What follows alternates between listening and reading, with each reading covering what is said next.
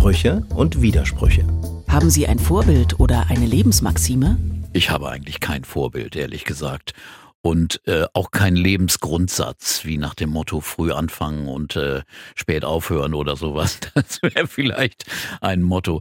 Welches Bildungserlebnis ist Ihnen in Erinnerung geblieben? Also gewisse Seminare an der Uni, äh, Englischseminare, Literaturseminare, wo ich dann auch Dinge kennengelernt habe, die mich doch unglaublich beeindruckt haben.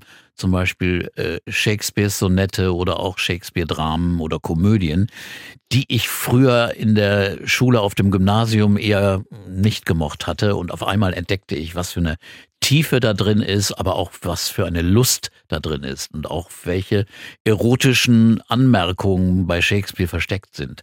Das ist wirklich außergewöhnlich, was da alles zu lesen ist. Worüber können Sie nicht lachen? Über Leute, die äh, an ihren Klischees festhalten, an ihren Vorurteilen und nicht flexibel sind. Zum Beispiel, wenn Leute immer noch sagen, ach, dieser ESC, der oberflächliche Schlagerwettbewerb, obwohl es seit 25 Jahren da keinen Schlager mehr gibt. Das nervt mich gewaltig. Sein und haben.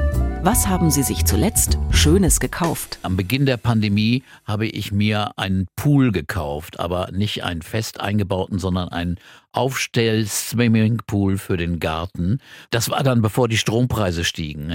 Insofern war das damals noch ein schönes Vergnügen. Welches Buch würden Sie niemals weggeben? Ich glaube, Alice in Wonderland und Alice Through the Looking Glass von Lewis Carroll waren schon schon beeindruckende Werke, die ich immer mal wieder anschaue, weil da doch so skurrile Geschichten, Formulierungen drin sind und wunderbare Bilder. Wann fühlen Sie sich am lebendigsten? Beim Musikmachen eigentlich. Früher beim Fußballspielen und Tennisspielen.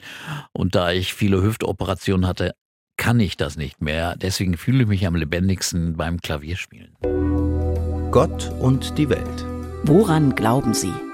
Ich glaube an das Gute. Ich glaube an eine Seele, die hat aber nicht unbedingt mit der Religion zu tun, sondern äh, mit Moral, mit Werten, mit Dingen ehrlich zu sein und einfach freundlich und herzlich zu sein und nicht böse im Inneren zu sein. Wenn das Gott oder Religion ist, dann gut. Gibt es für Sie einen Ort des Friedens? Manchmal das Studio, wenn ich einsam Sendung mache, zwischen 11 und 12 Uhr nachts das ist eine wunderbar ruhige, schöne Stimmung. Was meinen Sie, war Ihre letzte gute Tat? Meine letzte gute Tat war, äh, indem ich einem kranken, aber auch unheimlich spannenden, interessanten Menschen einen Gruß geschickt habe und der sich so unendlich drüber gefreut hat. Und wenn man mit so kleinen Dingen Freude schaffen kann, ist es natürlich fantastisch. Freud und Leid.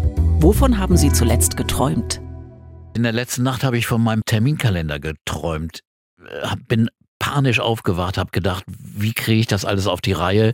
Also das war kein schöner Traum. Welche Musik berührt Sie am tiefsten? Musik mit Herz, mit Seele, mit Gefühl und das ist meistens auch Soulmusik, Gospelmusik, aber auch äh, ein, ein schöner äh, folk-ähnlicher Singer-Songwriter-Song, der einfach fantastische Melodien hat.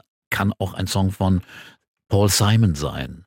Das macht mich ehrlich gesagt glücklich. Was finden Sie schwerer? Anfangen oder aufhören? Anfangen. Ich bin tendenziell ziemlich faul und äh, verschiebe Dinge immer bis zum Ende. Aber äh, wenn ich dann angefangen habe, dann kann ich auch nicht aufhören. Dann geht's immer weiter.